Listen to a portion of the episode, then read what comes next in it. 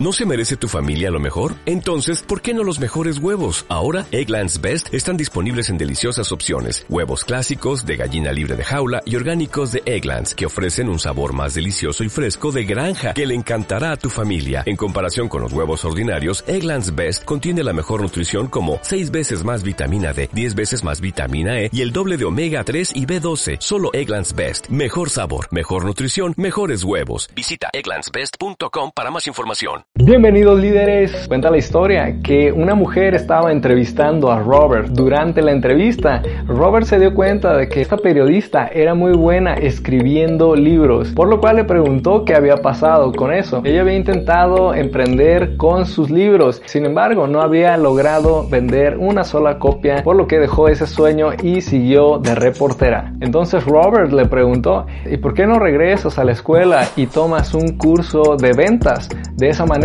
podrás vender tu propio producto y empezar a hacer que tu negocio genere ingresos. La periodista se levantó totalmente indignada diciendo que ella había estudiado sus maestrías, diplomados y doctorados en literatura para poder escribir con excelencia. Como era ya una profesional, hubiera sido humillante tener que volver a aprender ventas, ya que si ella hubiera querido ser vendedora, no hubiera estudiado. Robert le contestó, bueno, yo soy actualmente el libro más vendido en todo Norteamérica.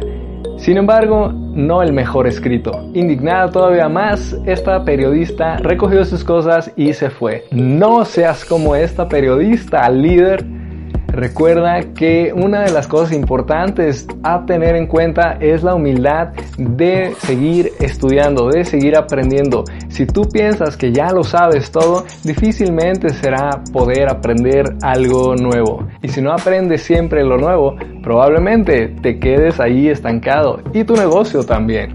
Hoy te voy a contar 7 de las mejores lecciones que contempla el libro Padre Rico, Padre Pobre. Así que vamos para allá.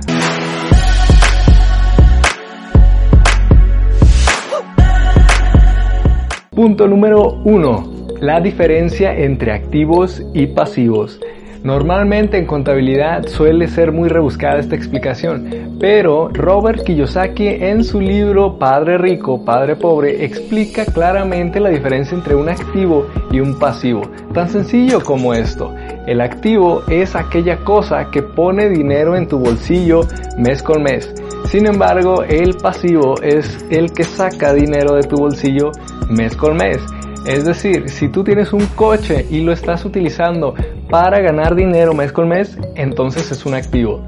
Si lo estás pagando mes con mes para pagar gasolina, mantenimiento, etcétera, etcétera, sin generar un solo dólar para tu bolsillo, entonces es un pasivo. Esto normalmente no te lo enseñan en las escuelas, así que es necesario aprenderlo. La nueva tendencia es darte cuenta de que la educación que tuvimos en las escuelas normales, y ojo, no digo que sea un problema de la educación de nuestro país, sino la educación global a nivel mundial, tiene el problema de que no te enseña a manejar tu dinero y por ende no sabes diferenciar entre un activo y un pasivo. El hecho de que logres identificar y diferenciar un activo de un pasivo es lo que va a marcar la diferencia en tus logros financieros. Dice Robert Kiyosaki que su padre pobre lo enseñaba a tener siempre un trabajo seguro, siempre títulos, mientras que su padre rico lo enseñaba a tener una empresa y que generara más dinero. Es por eso que aquí radica la diferencia entre el activo y el pasivo. Recuerda que la clase media y baja son los que se preocupan por tener pasivos, es decir, compran cosas que no les va a generar dinero mes con mes. Una clara diferencia sobre la mentalidad de los ricos. He aquí que radica la diferencia entre la mentalidad de los ricos que procuran siempre comprar activos para tener siempre dinero en su bolsillo. Si esto te está volando la cabeza, espera el punto número 2. Esta regla de oro que va muy apegada a la primera dice así. Los ricos no trabajan por dinero, sino que hacen que el dinero trabaje por ellos. Líder, ¿qué significa esta frase tan rebuscada, tan poética? Pues nada más y nada menos que tienes que invertir para que pueda producir dinero, tu propio dinero. Es decir, una persona que no tiene la mentalidad de riqueza siempre intercambia sus horas de trabajo por un sueldo fijo. Robert nos dice que no fue fácil decidir a cuál de los dos padres escuchar, si al padre pobre o al padre rico, porque al tiempo al que él le tocó escucharlos, ninguno de los dos era pobre o era rico, sino que ambos iban empezando sus carreras y ambas parecían ser muy buenas opciones, sin embargo, con puntos de vista totalmente contrarios. El padre pobre, que tenía muchos títulos y tenía un currículum extraordinario y trabajaba para una importante compañía, siempre le decía a Robert que necesitaba estudiar y conseguir ese trabajo seguro. De aquí que la mentalidad de pobre vende sus horas por un salario fijo para después gastar y por supuesto pagar impuestos. Mientras que el padre rico de Robert Kiyosaki le decía exactamente lo contrario. Ten una empresa, gana dinero y en lugar de gastar cada dólar que ganes es un soldado a tu favor que está luchando por tu independencia y libertad financiera. Así que aprovechalo e inviértelo para que este genere más dinero. Ok, vamos con el siguiente punto que es uno de mis favoritos, el punto número 3. Aprende a manejar tus impuestos, porque la mayoría de los ricos en esta época son lo suficientemente listos para no pagar impuestos. Administra correctamente tus impuestos. El, el padre pobre de Robert siempre terminaba pagando muchos impuestos sobre lo que ganaba para después quedarse con una mínima parte en la cual podía gastar en cualquier otra cosa.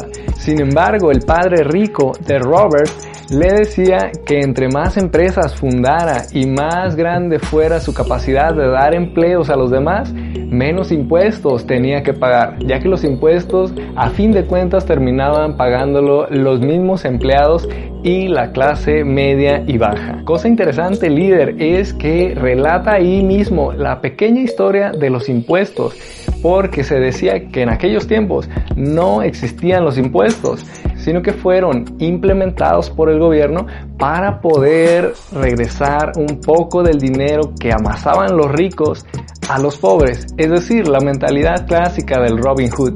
Es por eso que inventaron los impuestos, para quitarle un poco a la clase rica y devolverle un poco a la clase media y baja. Sin embargo, los ricos fueron lo suficientemente inteligentes para legalmente evitar la mayor cantidad de impuestos posibles.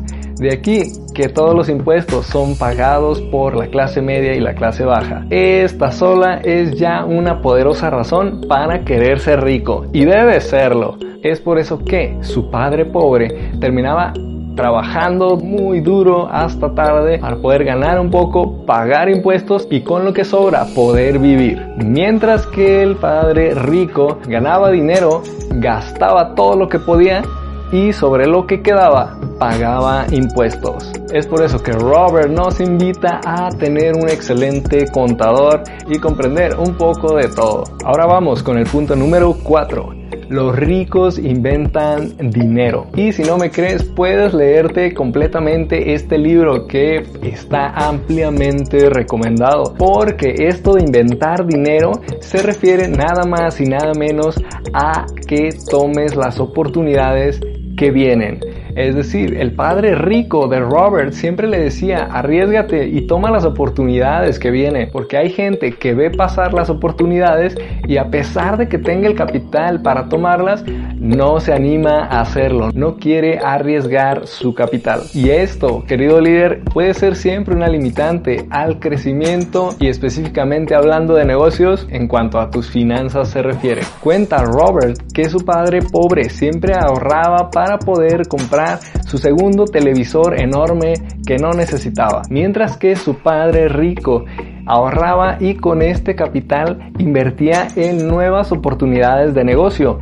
Muchas fracasaron, sí, pero el conocimiento adquirido intentando esta nueva oportunidad de negocio y todo lo aprendido no se comparan con haber gastado el dinero en algo que jamás volverá a tener su valor y que no te dejó conocimiento alguno. Evidentemente el padre rico tenía más probabilidad de lograr el éxito en su siguiente negocio, por todo lo que ya había aprendido cómo no hacer en el primero. Pero líder, ¿cómo es esto de invertir en nuevos negocios? No necesariamente pueden ser nuevas ideas, puede ser un negocio que ya exista, pero que pueda haber la posibilidad de que te beneficies de ello. Un ejemplo muy sencillo es el siguiente. Si el padre pobre de Robert viviera en este momento, compraría sin duda el último iPhone, que por supuesto perderá su valor justo en cuanto lo saque de la tienda.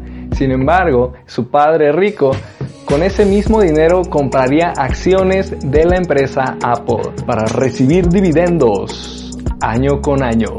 Y ahora vamos a movernos con el punto número 5. Trabaja para aprender, no por dinero.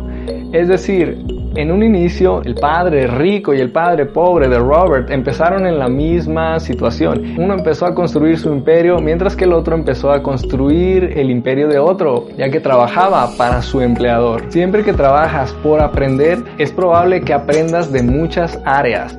Mientras que si eres un empleado especializado en procesos muy muy detallados, podrás saber todo de ese tema, pero siempre te quedarás estancado ahí. Por otra parte, el padre rico de Robert nos comenta que lo mejor es saber un poco, pero de todo de manera tal que puedas estructurar y levantar poco a poco tu propio imperio. Hoy en día las habilidades de venta son absolutamente necesarias.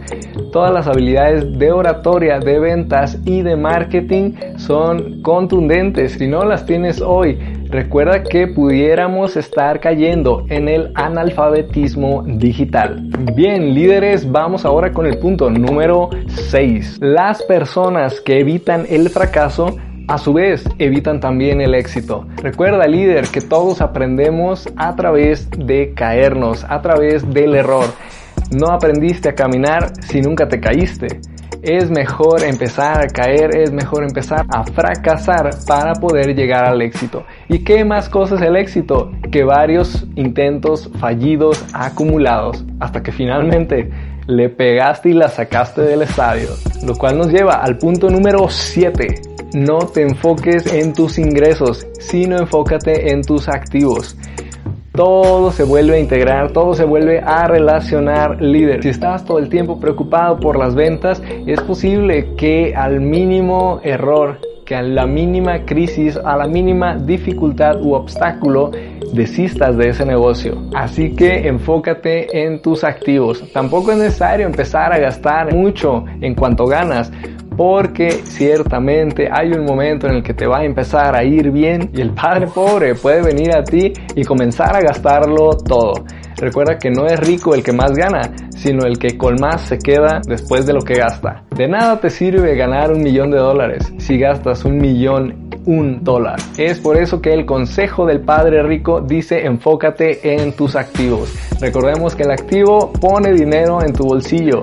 Entonces no gastes todo. Si ganas ese millón de dólares, toma únicamente una parte para tus gastos y con la otra parte compra activos para que generen dinero a tu bolsillo y con los puros ingresos que automáticamente generan estos activos podrás mantener tu estilo de vida actual. De esta ganancia que producen tus activos automáticamente es de donde el padre rico compra sus lujos sin afectar lo que él está creando. Sin embargo, el padre pobre recuerda que nunca invierte en activos, por lo que él compra sus lujos con su sudor. No seas como el padre pobre. Te invito a que seas como el padre rico. Si te ha gustado este resumen, envíaselo a esa persona que sabes que le interesa para que juntos podamos crear comunidad y cambiar muchas más vidas. Yo soy líder Cortés y quiero que hoy tengas un día lleno de éxito.